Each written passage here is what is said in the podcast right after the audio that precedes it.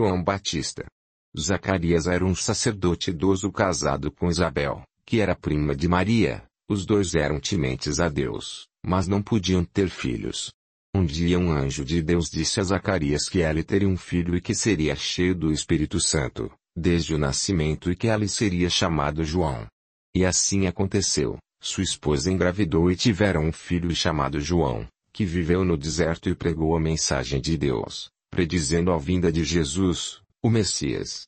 Ela passou muito tempo batizando pessoas no Rio Jordão e ensinando-as a palavra de Deus.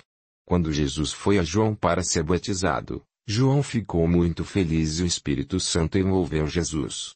Naquele momento, uma voz do céu falou e disse: Este é o meu filho, em quem me agrada. Colocando essa história para os nossos dias, considerou João Batista sendo uma pessoa que tinha o papel de passar a bola para o maior evento do universo daquela época, que era Jesus. Sua importância na concretização da palavra de Deus é tremenda. Não importa se você vai fazer o gol ou vai dar o passe do gol, o importante é estar focado.